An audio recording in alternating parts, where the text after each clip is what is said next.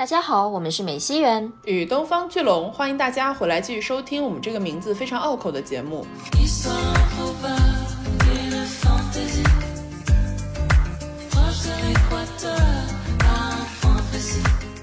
有什么东西是可以界定我们个人的呢？我们的名字吗？这个名字只是一个符号而已。我们有什么东西是可以是我们每个人自己独有的？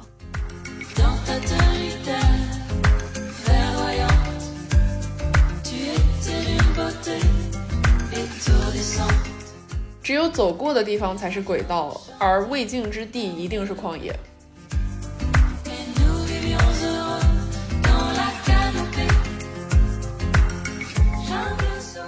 我所认为的我里面确定的这个部分是最重要的，但是不代表我认为的我是不可调整。我觉得可能最重要的是这个确定的部分，这个原则性的东西是什么定义了我。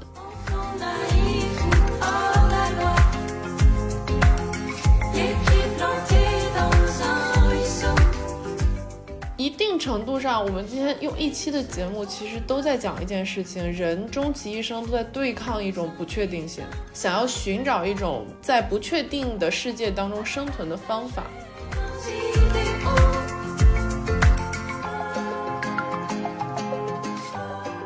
今天是年终特辑的倒数第二弹，我们带着没有答案的问题的特别版来啦。嗯，其实这期节目呢，本来是要在除夕夜和大家见面的，但是计划赶不上变化，我们遇到了一个更加适合过年的选题，所以 Q&A 就安排在今天啦。那下周呢，我们还是会按照计划带来年终特辑的最后一弹，也就是之前提到过的年度女性书籍案例。没错。听过我们二零二三年最后一期节目的朋友可能会记得，我们这个没有答案的问题系列的特别版呢，是向广大听友们征集了大家的提问，我们也由此获得了很广泛并且很有意思的选题。今天呢，我们选取了一些可能主题上更加抽象、更加关于我与存在相关的问题，也希望以后能有机会回答更多的提问。那我们今天还是按照惯例，从几个比较轻松的问题开始来暖场吧。好的啊，那首先第一个问题呢是来自于某某，他说想问两位主播，你们有车吗？喜欢驾驶吗？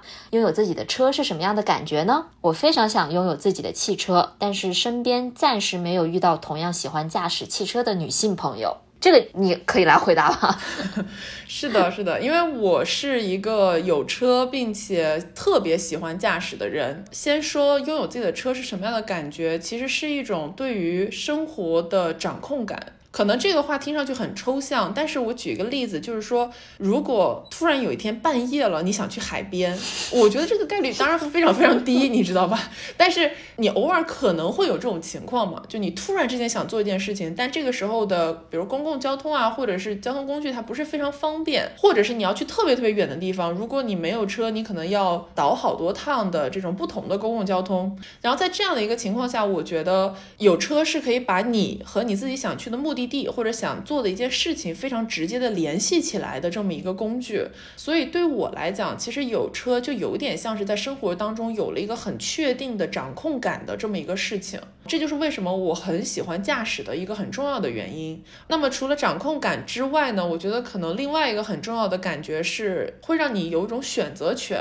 因为如果没有车呢，你可能在一个城市当中，或者假如说你想去城市的周边旅行那种短途的，不是很。远的地方，你能够选择的通行方法很有限嘛？那么有车的感觉就是我可以在 A 或 B 两个东西里面去做一个选择，它可能仍然不是很丰富的选择，但是会让你有有一种啊，好像我有这么一种对自己的生活更加确定的感觉吧。那这个是我很喜欢的车带给我的一些想法。嗯，其实我还蛮能理解，就是我是没有车的人，但是我很喜欢租车去 road trip，就是去驾车旅行，甚至不用长途旅行，就是短途的，我都很喜欢。我不喜欢在城市里面开车，城市里面开车太吓人了。作为一个怎么说新手司机，真的很害怕在城市里，特别是堵车的情况下去开车。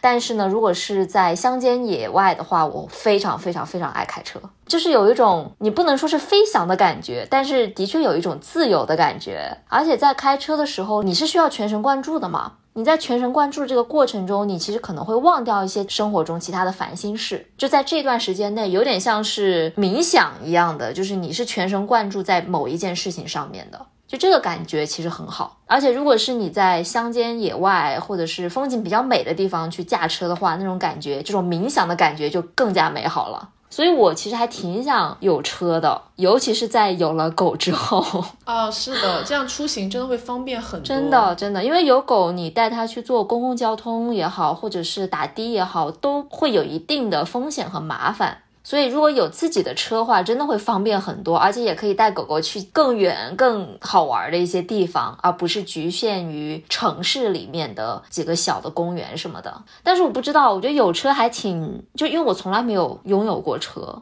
有车就是感觉挺麻烦，有车还挺麻烦，对。哎，是的，这个是我想说的另外一个点，就是有车它会改变你的生活方式，因为车不是一个放在那儿像玩具一样，你可以不管它的东西，你每年要定期去维护，然后你要买保险，你有很多必须要做的这些事情。哦，那这些事情以外呢，我为什么觉得它很改变生活方式？是因为，比如说我的朋友如果约我出去吃饭，我的第一个问题绝对是吃什么都行，但是这个地方要好停车。嗯，就是我会拒绝去不好停车的地方，因为这个东西会让我觉得特别麻烦。你有可能到了目的地，你花十五分钟开过去，接下来半个小时再找停车位。你说这个是尤其在城市生活很痛苦的一点，尤其是大城市。那么除了这个之外，说回到刚刚的成本问题，就是你有一辆车，每年还要定期的去，比如说你要加油，你要洗车，你要维护，对吧？这些都是成本，这是要考虑进去的，并且呢，开车很难。难避免的一点就是你多多少少会遇到一些道路交通安全的问题，你可能跟别人会有擦碰，甚至是你可能自己没有做错什么，但你停在某个地方就被别人擦碰了，就这些事情都是很容易发生的。那么这些事情发生了之后，其实会需要你有一个去处理危机的能力，因为你要报保险，你要去跟别人沟通交流，去解决这个问题。所以呢，我觉得其实有车它是一个也像承担一份责任，你要对你的车，对你的有车的生活负起责。任来，它一定是一个需要在做决定之前仔细考虑清楚的这么一个事情。嗯，这是为什么我一直想要有车，但是到目前为止还是在租车的这个状态。可以理解，因为其实感觉我算了一下，我平时真的是想要租车出去出远门的时间换算下来的话，其实租车还是比较划算的。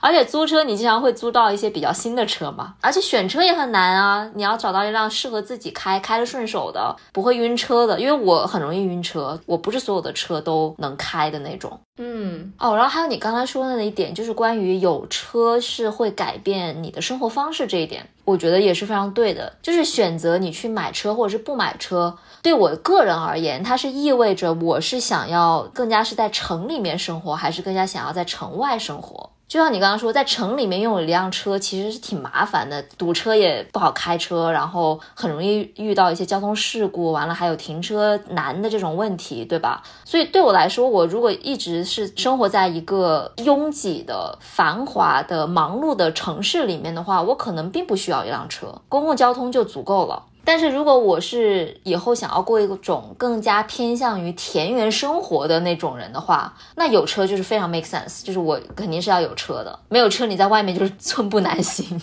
是，而且采购生活用品这些就必须要用到车，不然根本是寸步难行的。对对对，所以就是买不买车，这个其实也涉及到了一个我想选择过什么样的生活的这个问题。那接着你刚刚讲的呢，我最后有两个点想提一下吧。第一个就是，其实因为你刚刚说到的租车嘛，对于我来讲，拥有自己的一辆车这件事情，有点像是有了一个自己的宝贝，它是你生活当中很重要的一个部分。你对车，你开的时间久了，一定会有感情的。你会知道这个是我的车，然后我跟他在驾驶的过程中是有那种好像呼吸可以同频的感觉。所以如果遇到一辆真的很适合自己的车，然后自己也喜欢驾驶的话，其实是一个很美妙的体验。那么第二个呢，就是接着这个美妙的体验来说，举一个很小的生活上的例子，就是我如果去进行那种短途的出行，比如两三天，我可能会开车去机场。然后自己在落地了之后再开车回家。可能对于很多朋友来讲，落地了之后要回到家才是到家，才是能放松的状态。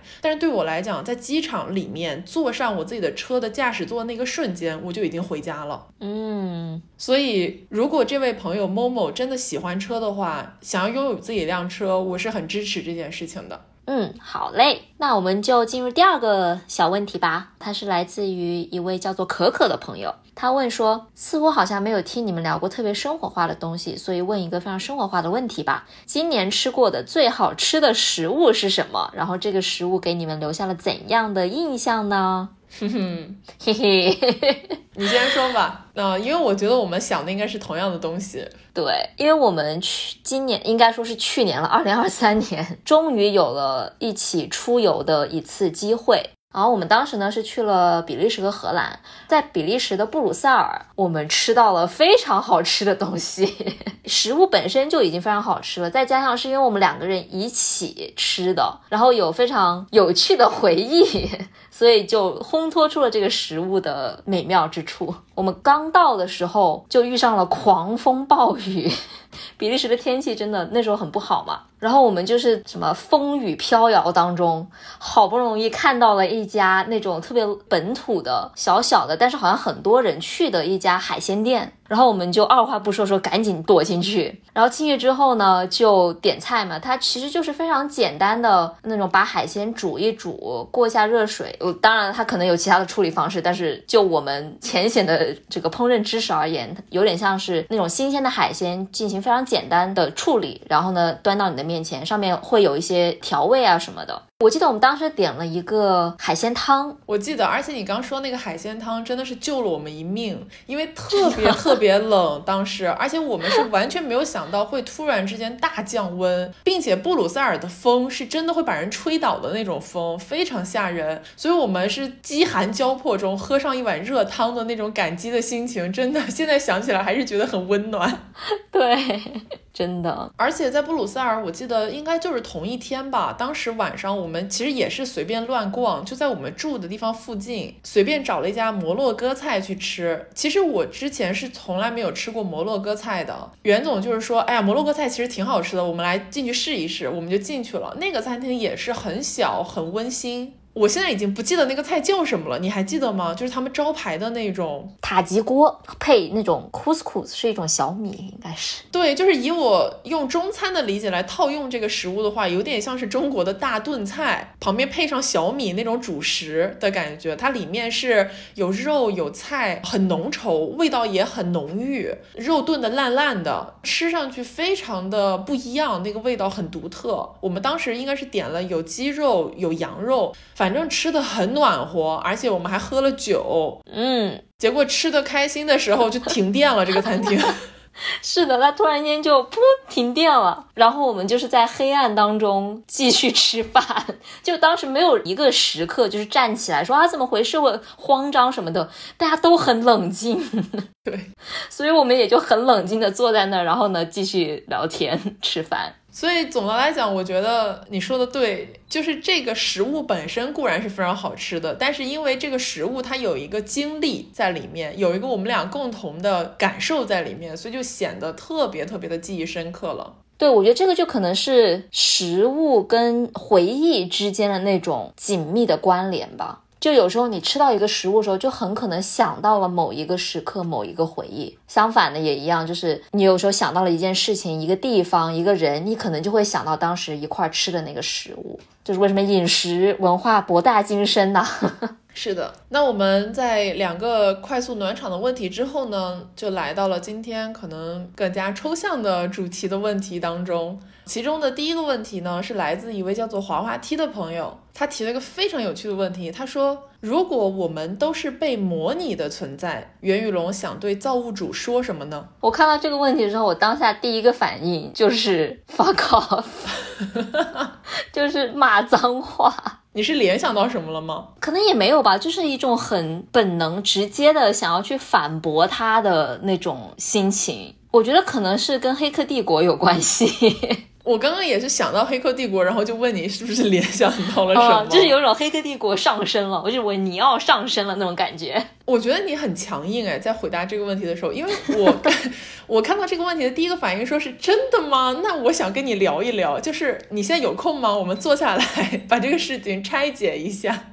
第一个反应是我有很多的问题，我有很多好奇的东西，比如说我们如果都是被模拟的存在，那是不是证明着有一个真正的原型存在？我们是一个像是复制品或者像是克隆体的这么样的一个情况？如果有的话，那这个原型是什么样的呢？你说这种原型指的是就初始形态，或者说我们的一个对照物，是吗？啊，对，有点这种感觉。因为既然是被模拟的，我的第一个反应就是说，那肯定有点像是我们是虚构的，那么就应该会有一个对应的真实存在。那如果有真的有这样的原型的话呢，是只有我一个人是被模拟的吗？还是说我现在所生活的这整个世界都是被模拟的呢？这个是我会很好奇的。那不管是只有我还是整个世界都在这个情况之下，为什么要去做模拟这个事情？模拟的动机是什么？模拟的意义是什么？嗯。你看这个问题对我来讲，最终会回到意义的点上。我是否是被模拟的，可能对我来讲不是最重要的，重要的是为什么会发生这件事情。还有可能就是我是只有存在之初，或者说我被创造出来、被模拟出来的那个时候是模拟的吗？还是说我走到现在，我回望我的人生每一步都是按照模拟的道路在进行呢？这个是我也很好奇的，就是我有多大的主观能动性和选择权在里面？那如果我只有模拟。之初是被模拟的，后续的路仍然是模拟的。我走出来的话，那造物主看到现在的我，对于他模拟出来的结果满意吗？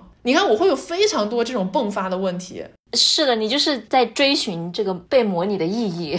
哦，对对对。OK，听完你讲了之后，我有两个延伸的问题是对造物主的。第一个是因为我们人类历史上有很多的文艺创作是关于造物主的故事，不管你是我们现在当代的一些影视作品，或者是文学作品啊，又或是非常长久以来的这种宗教等等的，就是有非常多关于造物主的故事。我就很想知道这个造物主他对于人类所想象出来的造物主是怎么看的哦，这个问题很好，嗯，对吧？就是有可能我们现在想象的所有东西都跟它没有任何关系，也有可能我们真的有人是猜到了这个造物主的形态，或者是他造物的整个逻辑，或者是他的系统。那如果是这样的话，是谁在模拟谁呢？套娃了。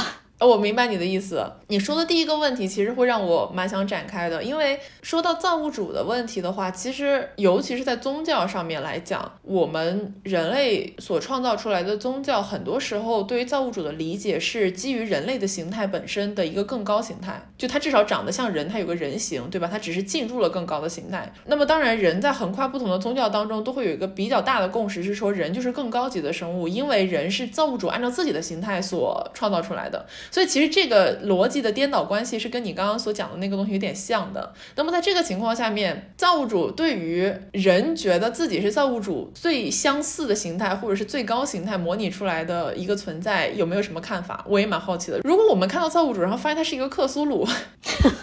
那我很好奇，他为什么要把我们造成人类的这个形态？对啊，你看，那就是又回到这个问题了，我们为什么被模拟？但是，哎，你说到克苏鲁，会让我想到另外一个问题，就是人类真的有这么重要吗？就有可能造物主他创造了整个世界，他创造了无数的东西，在他的眼里，人类可能真的就是不值一提，或者就是一个非常非常非常小的一个部分。这可能跟你想要找到那种意义是有关系的，就是我们为什么会被创造出来？我们在这个世界上真的有意义吗？你看，问了这么问题，是不是觉得很烦，就很想对他说 滚蛋？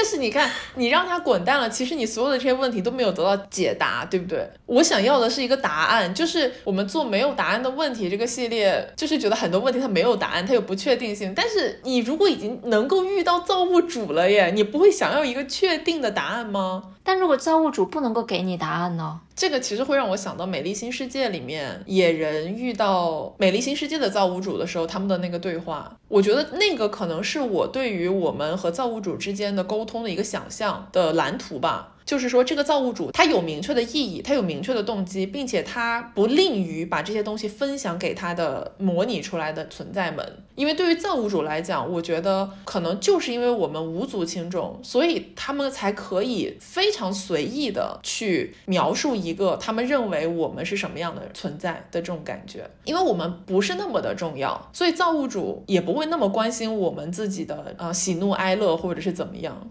他只是会阐述他认为的一个逻辑，但是你看，我现在也是在用人类的这种形式方法在揣测造物主的想法，所以这个问题可能到最后就是我无法跳脱出我现在身为人的这个身份，不管我是被模拟的还是我是自己原创的自我对于世界的一个想象，我无法跳脱出我现在的认知去与造物主对话，我只能在我的认知范围内尽力去寻求一个答案，可以理解，我觉得。那我这里有一个想问你的问题，就是你会觉得，如果你真的是被模拟的，会让你个人的价值受到影响吗？你对自己的认知会出现什么样的变化呢？我觉得影响肯定是会有的，可能是又回到我们一直在说这个意义的部分，就有可能我见到了造物主之后，我就会发现我认为重要的事情全部都其实不重要，没有任何意义，然后我就变成了克苏鲁，没有了，然后就是不知道，我不知道我会变成什么样，就我不知道我会怎么办。就是你会看到很多那种有的人，他突然之间就被点化了，或者就是他就突然间顿悟了。他们顿悟之后的状态是我们普通人类是无法理解的嘛？你看我都破音了，就是真的没有办法去理解。嗯，但是我想象中可能就会变成那种顿悟的状态吧。至于顿悟之后是会变得更加的清楚自己想要什么，或者说对整个世界的认知更加清晰，还是完全相反更加的混沌了呢？我就不知道了。我觉得这两种可能都有它的合理性。嗯，我还想到另外一种可能，就是不一定是我们自己啊，但是我想到如果被模拟的存在遇到造物主之后，有可能会发疯。我说的这个发疯，就是真正意义。上的彻底失去了自我的认知和理解，因为你所有的东西都被推翻了。是的，还有一种可能就是像尼奥那样。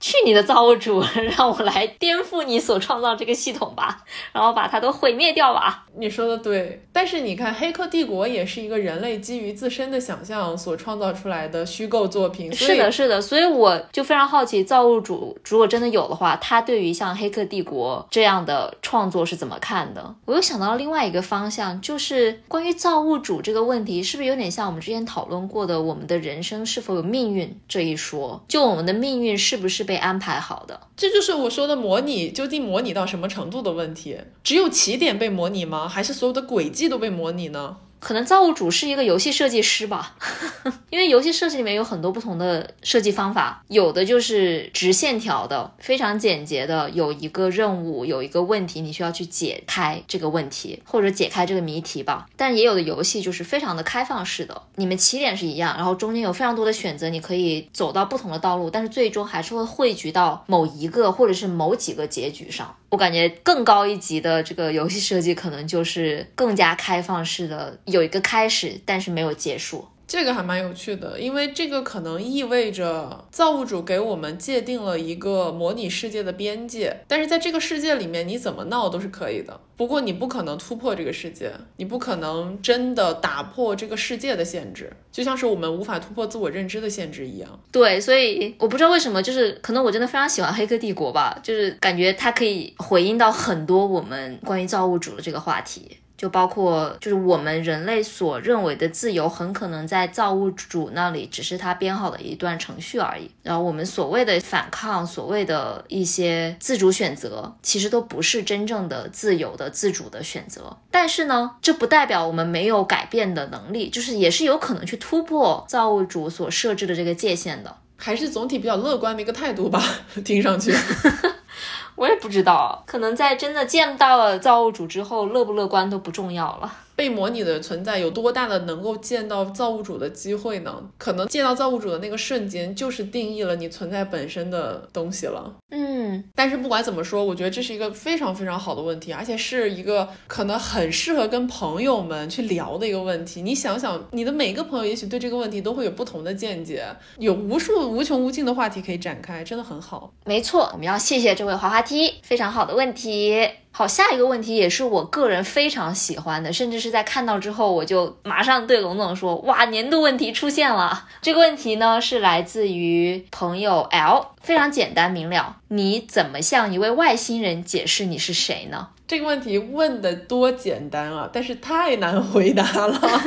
是的，就我对这道题的理解啊，其实就是说我们要如何解释自己，或者说如何定义自己。我是谁的这样的一个问题，因为外星人他是不带任何的预设的，他是一个完全陌生的存在，他根本不了解地球、人类、男的、女的、什么性别、什么工作，就是他不了解我们的这个社会、这个文明任何事情。在一片白纸的情情况下，你要去如何解释你是谁呢？你是想用你的性格来介绍自己，或者说定义自己呢？还是说，比如说你从物种开始，我是什么样一个物种？来定义自己，又或者是用我的性别来定义，或者是我的工作、我的职业来定义。这所有的这些类别，其实对于外星人来说，他可能根本都不了解。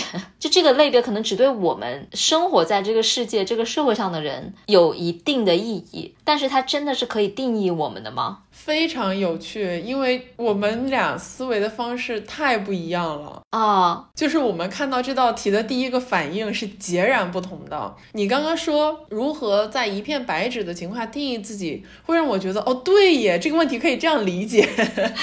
你是怎么理解的？我现在很想听，因为我在看到这个问题的第一个反应是。首先，我向一位外星人解释我是谁的目的是什么？就是这一个假设，这个提问是发生在什么样的一个情境之下的？为什么会出现我要向一位外星人解释的情况呢？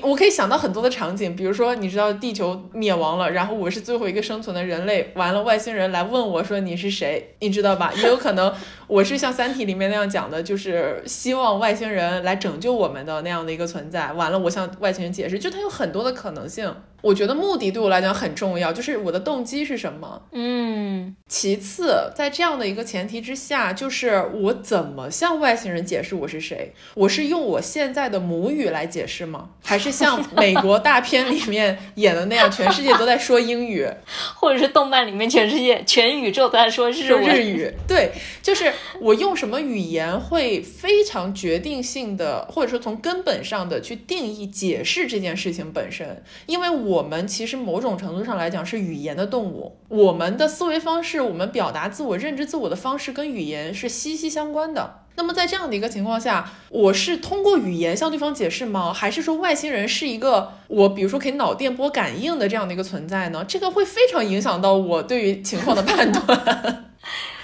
太有趣了，然后再来就是可能跟你刚刚说的物种的那个部分有点像，因为我觉得首先对方是一个外星人，对不对？不要说是物种了，我们这个是什么的不同啊？那我究竟是作为我自己自身这个存在向他去解释我是谁，还是说我是作为人类的一员向他解释我是谁呢？我觉得这个也会根本性的决定我怎么去理解这个问题。所以我看到这个问题的时候，我的第一个想法是就是。出现非常多的假设分析、动机的梳理等等，但是你刚刚说的那个点会让我觉得，哦，对耶，这个问题其实有另外一个方面，因为你是从一个可行性方面去入手的。哦，那你反过来有想到我会这样理解这些问题吗？当然没有了，因为。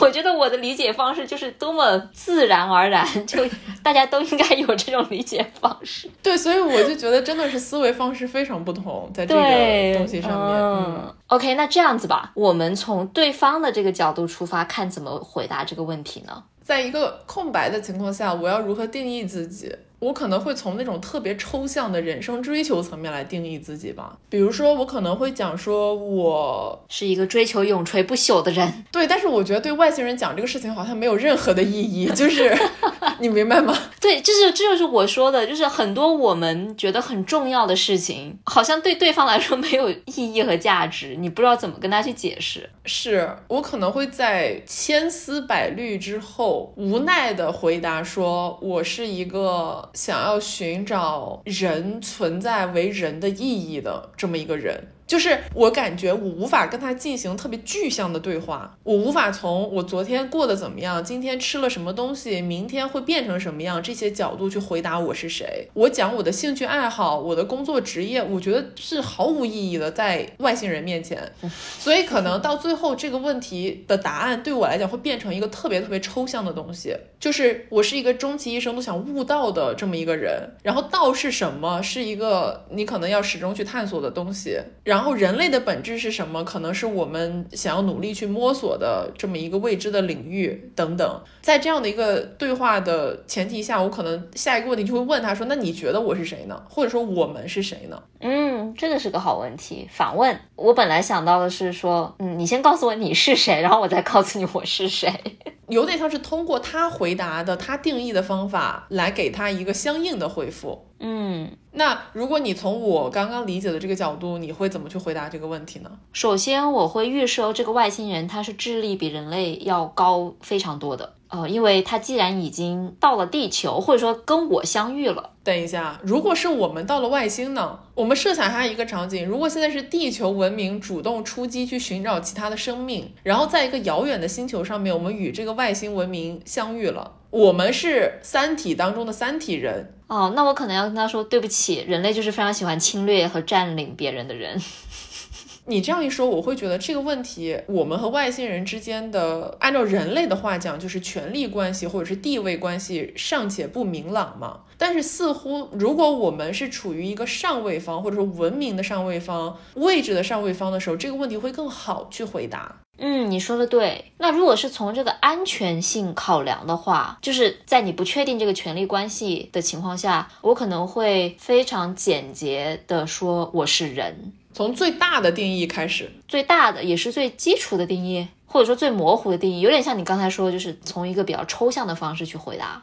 面对一个更加未知的群体的时候，比起我自己作为个人，我们好像会首先去选择自己作为一个更大的群体的一份子的这个身份去定义自己。嗯，对，但是也不是出于一种我们是从团体的角度还是从个人角度去定义的。因为如果你要从个人角度去介绍自己的话，有什么东西是可以界定我们个人的呢？我们的名字吗？这个名字只是一个符号而已。我们有什么东西是可以是我们每个人自己独有的？那你说，如果假想一下这个情况，如果现在是比如李白，他要向外星人解释，你觉得李白会跟外星人说我是中国历史上最有名的诗人，我写了特别特别多好的作品，你觉得这个事儿有意义吗？有啊，但是问题是在于李白是以诗人的身份而自居的吗？就对他自己而言，对于我们来说，他肯定是最有名的身份就是诗人嘛。但是谁知道他自己呢？他说不定自己定义自己是个爱喝酒的人呢。我是李白，我能喝多少多少酒？我的酒量大概是什么水平？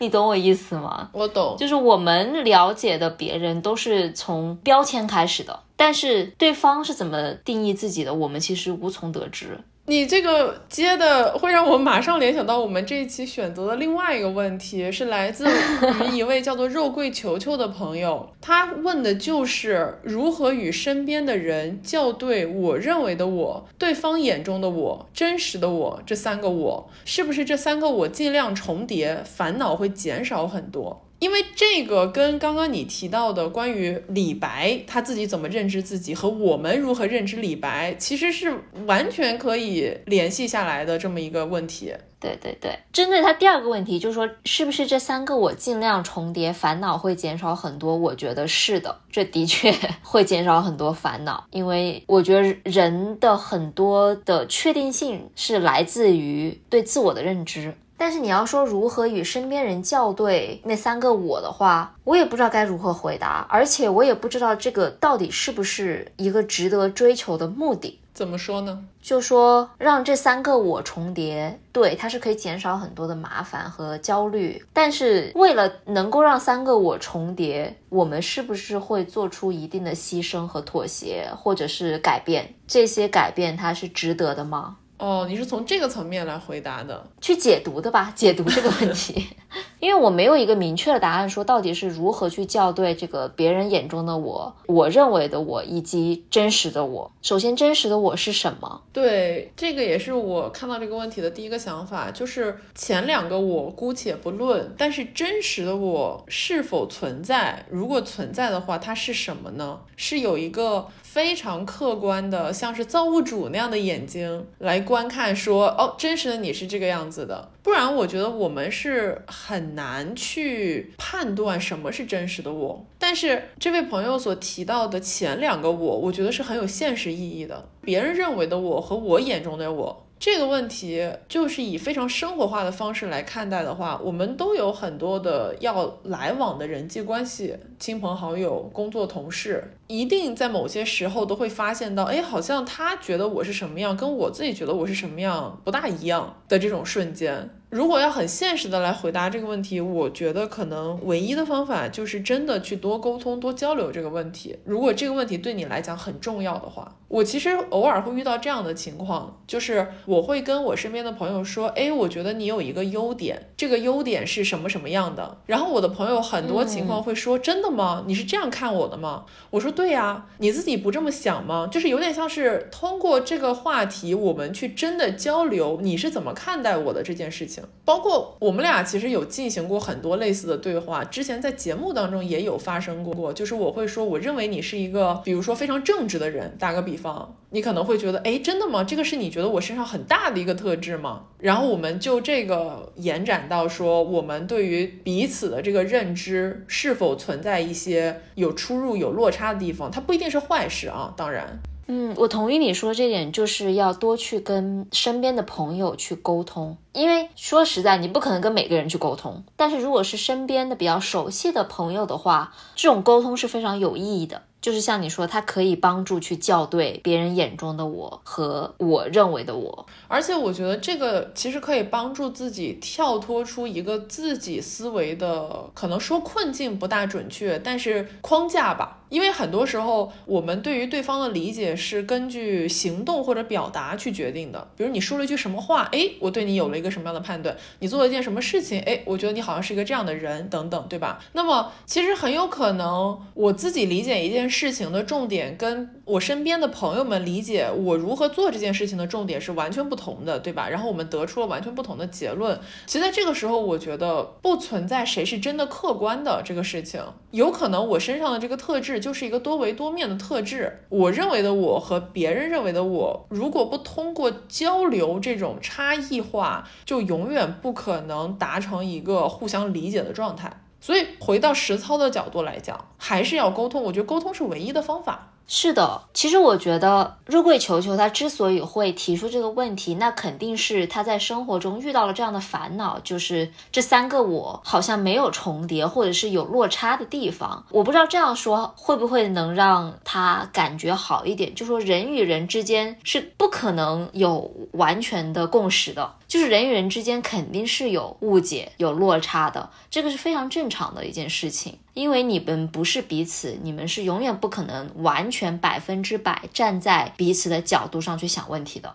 这么想的话，其实我就觉得这三个我它没有重叠，不一定是坏事儿。就他可能有时候能够给我另外一种看问题的角度，就像你刚才说的，你看到一件事情的重点可能跟别人看到的这个重点是不一样的，但是彼此是可以补全没有看到的那个部分。我觉得这个很合理。然后另外一个我想到的问题是，我觉得很多朋友在现实生活中落入这样的一种考虑这个问题的困境，是因为觉得我明明是这样，但别人为什么觉得我是那样？就有一点这种感觉吧。嗯，然后我觉得这个里面有点像是 call back 到你刚刚讲的，就是一个人有没有比较坚定的自我认知这个部分，因为我们始终在人际关系当中都在面临这样的一种误差客观存在的一个情况。那么在这样的一个情况之下，如果我自己对于我是一个什么样的人，始终是一个比较犹疑的态度的话，那其实我们很容易会被身边的一些朋友或者是身边的一些声音认。为我们是什么样的一个人，是另外一种人的这个情况去动摇。去重新定义自己，那可能我会觉得，在这个事情当中比较重要的一点就是，我有没有一个比较确定的、不容易被他人动摇的自我认知。如果这三个我一定要排序的话，一定要有权重比的话，我应该会把我认为的我放在第一位。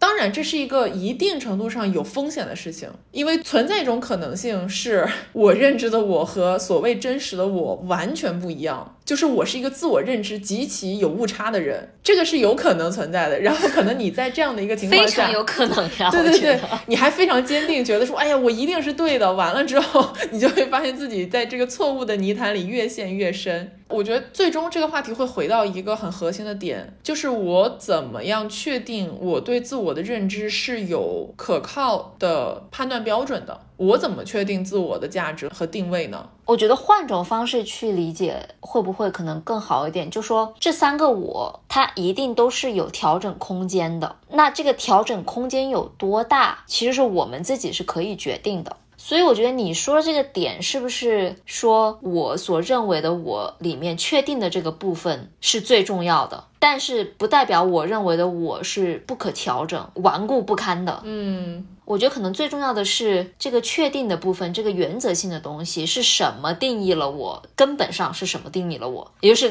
从根本上，我们是如何去跟外星人解释我自己的这个部分？然后其他的部分其实是可以调整的。我们是要给自己一定的调整空间。所以再总结一下，这个核心就在于这个确定的部分要如何确定。从我个自己个人出发而言，因为我们刚刚讲了太多抽象的东西，举一个简单的例子，你刚刚也提到了嘛，你之前说觉得我是一个很正直的人，我当时非常的惊讶，因为我从来没有想过这个角度，就是哪有人说别人是个正直的人呀？但你确实是呀，就是我很受宠若惊，我只是很惊讶，就我没有想到过这个角度，我也从来不会用从这个角度去认知我自己。然后呢，我又问了另外一个朋友，他也跟我说了同样类似的话，所以就是通过别人眼中的我，让我逐渐意识到，OK，原来这个可能就是我的一个部分。所以回到你最开始讲的那个点，沟通是很重要的。然后还有一个例子，我想到的是很多年以前你跟我提到过，说我是一个非常固执的人，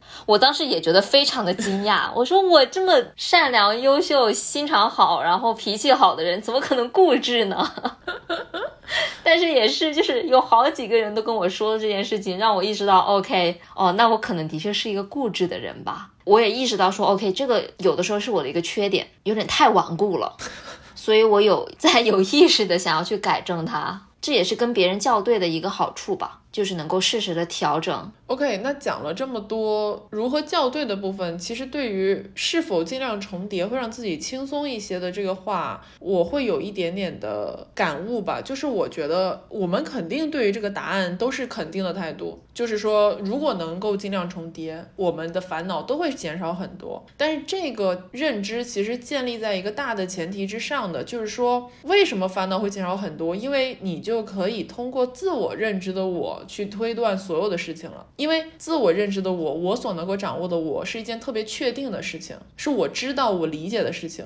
那么只要我能够通过我知道我理解的事情去进行判断，而且这个判断是对的，因为已经尽量重叠了嘛。那么其实很多时候刚刚说的那些落差，那些可能存在不确定性的部分，它都会自然而然的消失掉。我觉得这个烦恼减少很多的根本的核心原因就是在这里。就是在于我们其实都想去抓住一点确定的东西，我们都不想去面对不确定的事情。嗯，这个角度还蛮好的。我觉得接下来有几个问题也会就是涉及到确定性这个东西。今天的这些问题其实有很多共通的部分，比如说下一道题其实也涉及到了一种对于自我的认知吧。接下来这个问题呢是来自于一个叫娜娜娜的朋友，他说：主播们在心底里会有一直恐惧的东西或者想法吗？如果有的话，会想办法克服吗？还是说和这种情绪和解呢？其实这个问题会非常让我想到我们之前聊死亡焦虑的那一期节目，在那个里面我们有讲到说，通过一些外界的专业的判断和梳理的方式，我们找到了自己内心当中最原始的恐惧是什么。我们要如何与这种恐惧和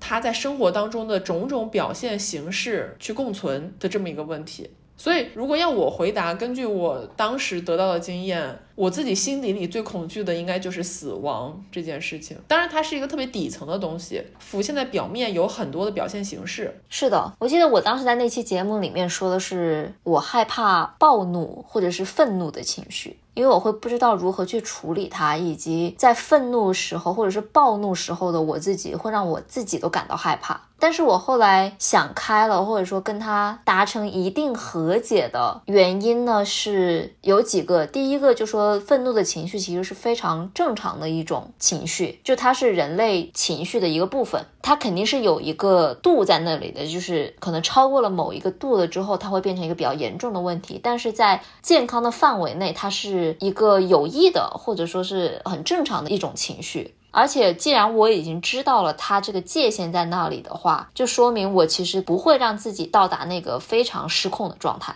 然后，另外一个点是在于，我的心理医生有告诉我说，其实愤怒它只是表象的一个东西，愤怒之下肯定有更深层次的情绪，就是你为什么愤怒？你可能是因为委屈，你可能是因为焦虑，你可能是因为其他很多的原因感到不公、感到失落而愤怒。所以，其实。与其说去专注于愤怒这个情绪，不如说去找到这个愤怒底下那个更深层次的东西。那你找到了吗？其实我没有找到一个很确定或者说很唯一的一个东西。每次事情愤怒的原因都不一样嘛。那跟你相比的话，我应该就是像是你说的愤怒在表象的情况，我有很多，比如说我会恐惧呃示弱，会恐惧失控等等这些事情。然后这些事情我已经找到了底层逻辑，就本质上因为我害怕死亡，所以我觉得就是如果问题解决 也没有解决，但是你会更坦然一些。OK，那我知道这里有一个根本的东西在这里，然后这个东西是好像很恒定的这么一个状态。在不确定的世界里面找到了一个确定的原因。是的，是的，是的。那说回这个题目吧，我觉得我现在有一个另外的角度去回答这个问题。起因呢是我的咨询师给我介绍了一种 actualized leadership types，就是说我找了一下，它没有一个中文翻译，但是我觉得可以把它理解为领导力，就是实践领导力的人格类型。这个说的很抽象，但是我说这三种人格类型可能就更好理解一些。这三种人格类型是通过你是以什么为动力驱使你成为什么样的领导者？说是领导者，但是其实对于我们每个人生活当就是正常的人生，我觉得是有一些启发性的。第一个人格类型呢是成就者，这个类型的人他是追求成就、追求成功。换言而之的话，他是害怕失败的，就是他的动力是害怕失败，他不想要失败。第二种类型呢是认可者，affirmer，他的动力是寻求别人的认可，那他害怕的东西就是害怕被拒绝、不认可。第三种类型呢是 asserter，如果直接翻译的话呢，它叫断言者，但是用口语化的表述就是那种比较强势的人格类型。这种人格类型的人呢是非常强硬的，但是有非常强的这个行动力。他们所害怕的东西是被背叛。嗯，所以这三种不同的类型，它的核心动力都是来源于负面情感，来源于恐惧某一种东西。也不能这么说，就是从两个正反两面都可以去理解它。我说到害怕，是因为这道题目娜娜娜提问的是害怕的东西嘛？但是它其实更多专注于的是你的动力是什么？比如说这个认可者，他的动力就是要寻求别人的认同感，寻求一种连结，寻求社群。第一个类型就是那个成就者，他所追求的东西就是成就。那第三种类型呢，断言者或者是强势者吧，他的那个动力就是权力、力量。就是这每个类型的人，他其实都有自己的优势。比如说成就者，他为了追寻成功，那导致他是非常的有条理，非常的关注细节，然后很有逻辑性，然后有分析能力，就是他能够把事情做得很完美、很细致。但是呢，它也不可避免的可能会造成一些，就是如果你太过于这种人格类型的话，你可能会非常的完美主义，然后呢，思想可能会稍微的狭隘一些，或者说会变成那种斤斤计较的人。哦，那你觉得这个模型吧，这个心理模型对你的这个了解自己的恐惧有帮助吗？与其说是帮助我了解恐惧，不如说能够帮助我了解我是什么样的人格类型。就是我其实能够确定的是，我不害怕被背叛，就我肯定不是那个断言者或者强势者，我应该是第一个和第二个，也就是成就者和认可者的一个结合。就是我追寻成功，我害怕失败；我追寻别人的认可，我害怕被拒绝。嗯，你呢？我不知道，我觉得他们三个害怕的东西，我都挺害怕的，对吧？你会有一种天然的这个感觉是啊，那不要，就是不要失败，不要被拒绝，不要被背叛。那你从那个更加积极正面的，就是动力的来分析呢？就是你追求成功，还是你追求跟别人的连接，还是追求权利？我觉得这三个东西很共通，你知道吗？就一定程度上来讲，当然了，也是，就是它肯定不是个绝对的东西，就是它有一个专门的测试哦，有题目的那种，你做完之后，它是会给你一个那种维度表，就是看你在每个维度上面你得多少分。你这样，你回去把那个测试链接发给我，让我来感受一下。我最喜欢做测试了。我找一找，好像要花钱。这个我看看，我看看，回头发给你。如果能够通过这样的一个模型认清自己在一个大概的判断标准里面是什么维度的人的话，会对自己如何去处理恐惧的想法或者说这种情绪有很大的帮助，以及处理一些人际关系，我觉得会很有帮助的。打个很简单的比方，因为我知道了我是追求认可的人和追求成功的人。哦，对，这里有咨询师说了一个很有趣的东西，他说，其实每个人在工作当中，他都是一个追求成就的人，就是没有人希望在工作当中失败。当然，对，所以就这三个类型，它是帮助你去思考、了解自己，它不一定是绝对的。然后呢，我知道我是一个这样的认可者了之后呢，我发现我意识到我的老板他绝对是第三个类型，就是那个强势的断言者，他们非常害怕被背叛。就比如说，在一个工作场景里面发生了一件不是因为我的过错导致，但是呢，是因为一些不可控因素造成的不那么理想的一个结果的时候，我要把这个事情告诉我的老板，我可能会在邮件当中比较礼貌，会说 sorry 啊，或者是对不起、抱歉这样的话，因为认可者是非常友好的，嗯，就是他不希望伤害到别人的情绪。但是如果我的老板作为一个断言者，他看到这封邮件，他看到我在道歉的时候，他可能第一反应是说你是不是做错了什么，你才要跟我道歉？就他的想法跟我的想法是，就思维模式是不一样的。他看到道歉的时候，他就会下意识的觉得我一定是有什么事情做错了，然后我好像在隐瞒什么一样。第一个直觉是怀疑，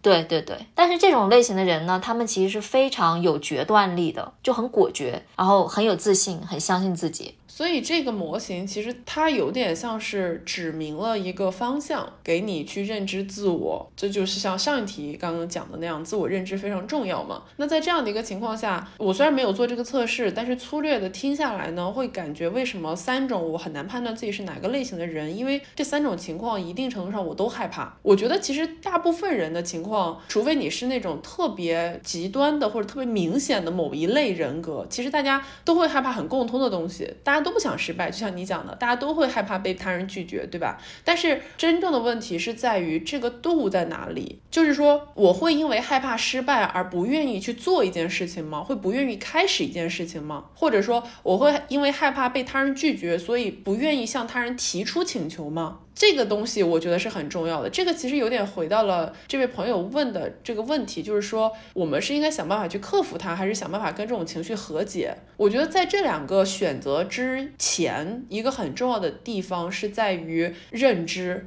我认知到我可能会恐惧什么东西，我恐惧的原因是什么？我先把自己理清楚了，然后我做的任何一个选择，其实都有可能会引发后续的某一种我害怕的情形的发生。但是因为我有了这个预先的认知，那么当这个未来某一件我害怕的事情真的发生的时候呢，我可能对它的接受能力会更高。没错，就是在问题发生的当下，可能能够更好的去处理，不管是恐惧的情绪，还是人际关系上的矛盾等等的。对这样的一个情况下，我觉得不管是克服还是和解，这个都很难吧？这两种种情况其实都很难，而且我觉得一定程度上，克服跟和解是一样的一件事情，因为你无法杀死你的情绪，你的情绪它是客观存在的，你是我们人掌大脑掌握不了你的身体的一些变化的，你的反应的，你在无法。杀死他的情况下，你去接受它，你去面对它，不管是克服还是和解，我觉得最终是殊途同归的一个事情。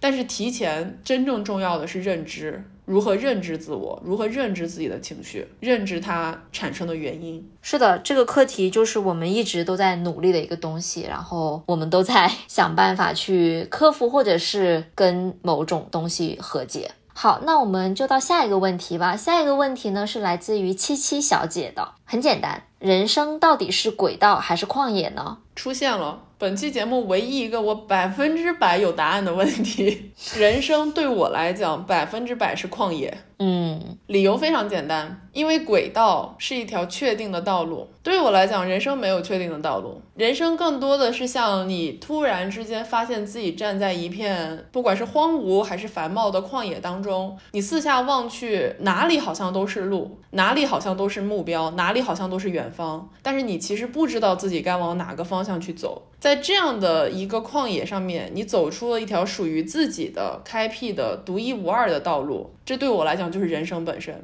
轨道是一个非常确定的、非常既定的、非常你只要沿着这条路往上走，你就能走到一个目标点的这么一个存在。对我来讲，人生不是这样的东西。所以我对这题的答案非常的绝对，就是百分之百是旷野。好了，你来。我本来呢是想了另外一套说辞的，但是听完你讲了之后，有一个比较简单的方式来表达我的想法，就是当你站在人生的旷野当中的时候，在这个节点，你往前看就是广袤无垠的旷野，但是你往后看是一条道路，是一条你走出来的轨道。非常准确，只有走过的地方才是轨道，而未竟之地一定是旷野。OK，我们讲了这么多比较深沉的、抽象的关于我与这个世界的关系，关于如何认知自己的这种问题之后，我们以几个比较轻松一点的问题来结束今天的节目吧。来，首先呢，哦，接下来其实是两个问题，是来自同一位朋友的。是我们的哈哈哈 Joy 哦，他的名字好可爱啊！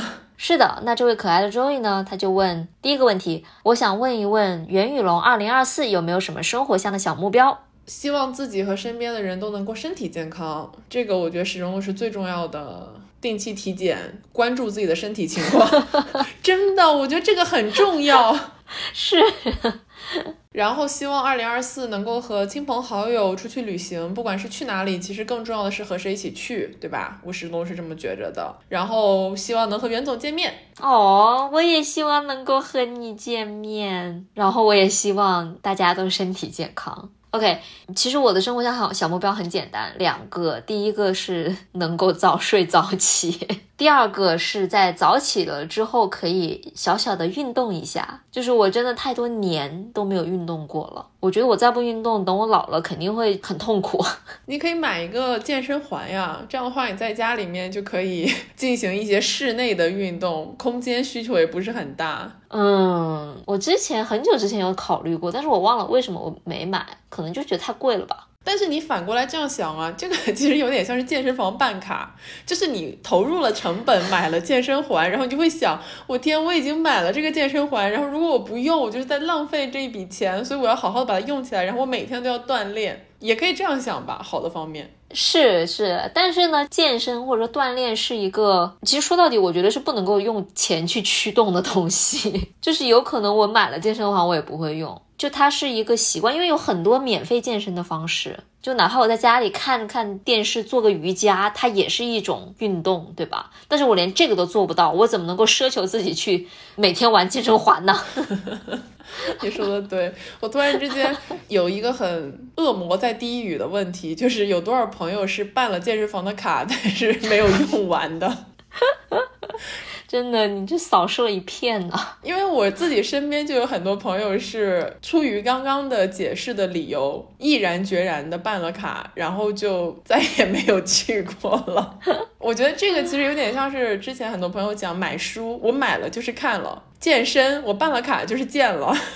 嗯，对，所以这种目标想做到是很难的，我觉得是值得设立一个目标的事情。嗯，那哈哈哈 Joy 的第二个问题呢，是他真的好可爱。袁宇龙不开心的时候会做哪些具体的小事来 cheer up 自己呢？如果是我的话，我可能就是会放空吧。我如果不开心的时候，很有可能就是呆呆的看着猫，或者是在窗边呆呆的看着外面那种延伸的道路和景色，就是整个人呆呆的，不太会有那种，比如说很激情澎湃的想要改变一些什么事情，感觉就是沉浸式的和自己相处的这种感觉吧。如果过了这个呆呆的阶段呢，就会主动的去找朋友聊天。我觉得这个是我真的有体会到很有帮助的一个方法。自己不开心的时候呢，当觉得自己不能够继续独处的时候，是需要身边的人来帮你走出这个不开心的状态的。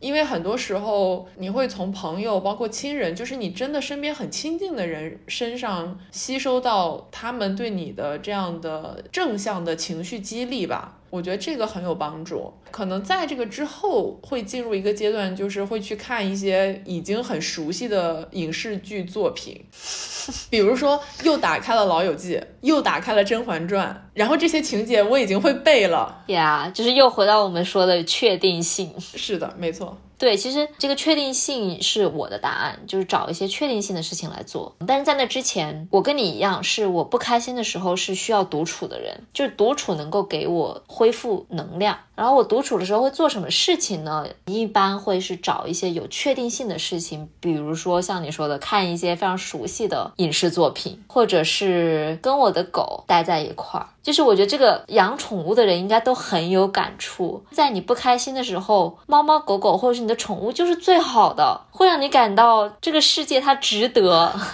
因为他们真的特别的单纯，他们不会想像人类一样想东想西，只会呆呆的爱着你。而且我觉得猫和狗它们非常的确定，因为它们的生活是很规律的，它们不会被任何事情打倒，该睡觉睡觉，该吃饭吃饭。你看着它的时候就觉得，嗯，就是我们烦恼的事情也没有那么大不了。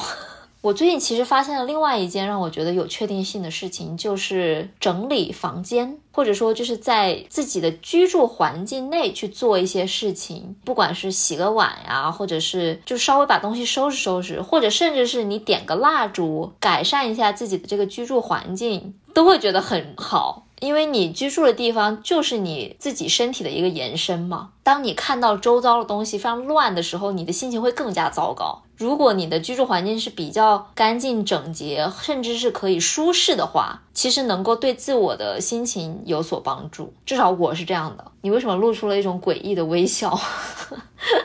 因为我刚刚想到的情况可能跟你正好相反，就是比如说我可能啊一下子突然之间发生了很多的事情，完了这个时候我又在搬家，打个比方，然后我家里一团乱麻，所有东西都没有收拾，我可能就是躺在一片混乱当中，床上堆满了各种杂物，就在那边呆呆的想，哦，就这种混乱也是我的一种延伸，就其实我们的逻辑是一样的，但是我会可能在这个状态当中停留一会儿，接受说，OK，现在混乱是我的状态，然后这个接。接受的过程会让我觉得舒服很多，而且我会听一些歌，那些歌就是描述人生一团乱麻的那种歌。哦，这个我可以有共鸣，就是我难过不开心的时候，我必须要听那种特别特别特别丧的歌，就是丧到我会觉得我要去撞墙的那种，是最好的。我之前有看到别人讲说，对于一些很丧的歌，就感觉哎呀，它没有传递出很正面的那种情绪，它可能对人没有好的帮助。但我觉得不是这样的，就是有点像是说我在很丧的时候，我听着别人唱他们很丧的人生，我就会觉得 yes，我不是一个人。对，人是需要要被认可的嘛，在听这种很丧的歌的时候，有点像是自己的丧被认可了。然后，并且能够通过音乐去发泄。对，谢谢 joy 的问题。那我们就来到了今天的最后一个问题，也是一个非常适合收尾的问题，来自一位叫做 Mia 的朋友。他问到说：“你们认为活在当下是什么样子的？又是如何让自己活在当下呢？”我觉得这又回到有点好像是我一再重复自己，但是的确就是这个确定性，我觉得就是活在当下的一个标志或者说方法吧。就是当下，它不一定是一个宏伟的目标，它可能更加是一件一件确定的小事所组成的。比如说书桌台上那个闪烁的灯光，比如说屋子外面鸣笛的声音。比如说家里的几棵植物，或者是你确定非常喜爱的食物，就是这些小事，它组成了一个当下性。我觉得，就虽然话说的很简单，而且这些东西看起来非常的不起眼，但是当你处在一个比较高空状态的时候，可能很难看到这些细小的东西，能够让你落下来，降落在地上，活在当下的这些东西。嗯，我觉得你说的挺好的。可能在你的这个基础之上去补充吧。我觉得活在当下是一个对抗行为，对我来讲。我觉得为什么人这么需要去强调你要活在当下，是因为就像你讲的，只有当下是确定的，只有当下是现在此时此刻我们能够把握、能够抓住的事情。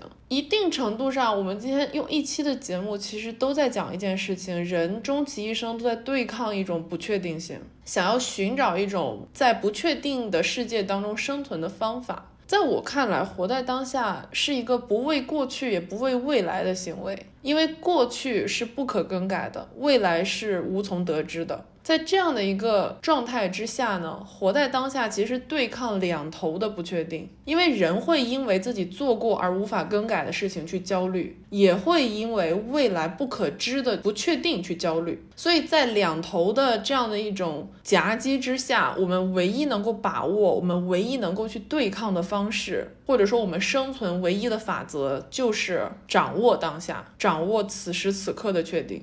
所以活在当下是什么样子的？我觉得是特别抽象的说，就是一个人在面对真实的生活的样子，在想要试图去掌握、去把控自己的生活的这个样子，就好像回到刚刚的旷野问题，在这一片旷野当中尝试找到自己道路的这个样子。我觉得这个就是活在当下。然后这个事情是由非常多具体的小事件组成的，包括你刚刚说的所有的那些，而不是着眼于我可能无法改变的一些事情吧。我觉得着眼是没有问题的，畅想未来也没有什么问题，它跟活在当下不一定是冲突的。我觉得这个是我非常个人、非常主观的一个想法，因为我知道我有很多的焦虑情绪是来自于我对于未来的畅想。嗯，它可能是好的畅想，就是我想要在未来什么永垂不朽，对吧？这个之前聊过很多次了。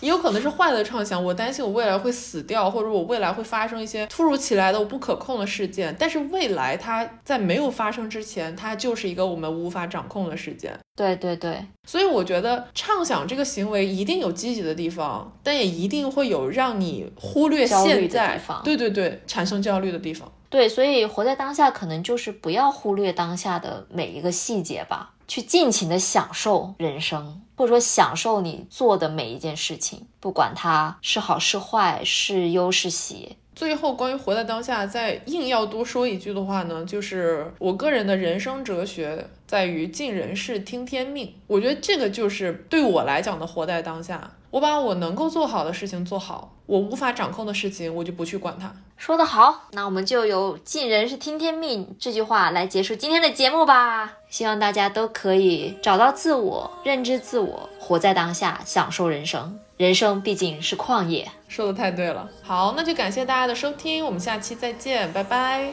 拜拜。期待着一个幸运和一个冲击，多么奇妙的际遇，翻越过千面山顶和层层白云，绿光在哪里？初恋般不可思议，像一个奇迹，划过我的生命里，不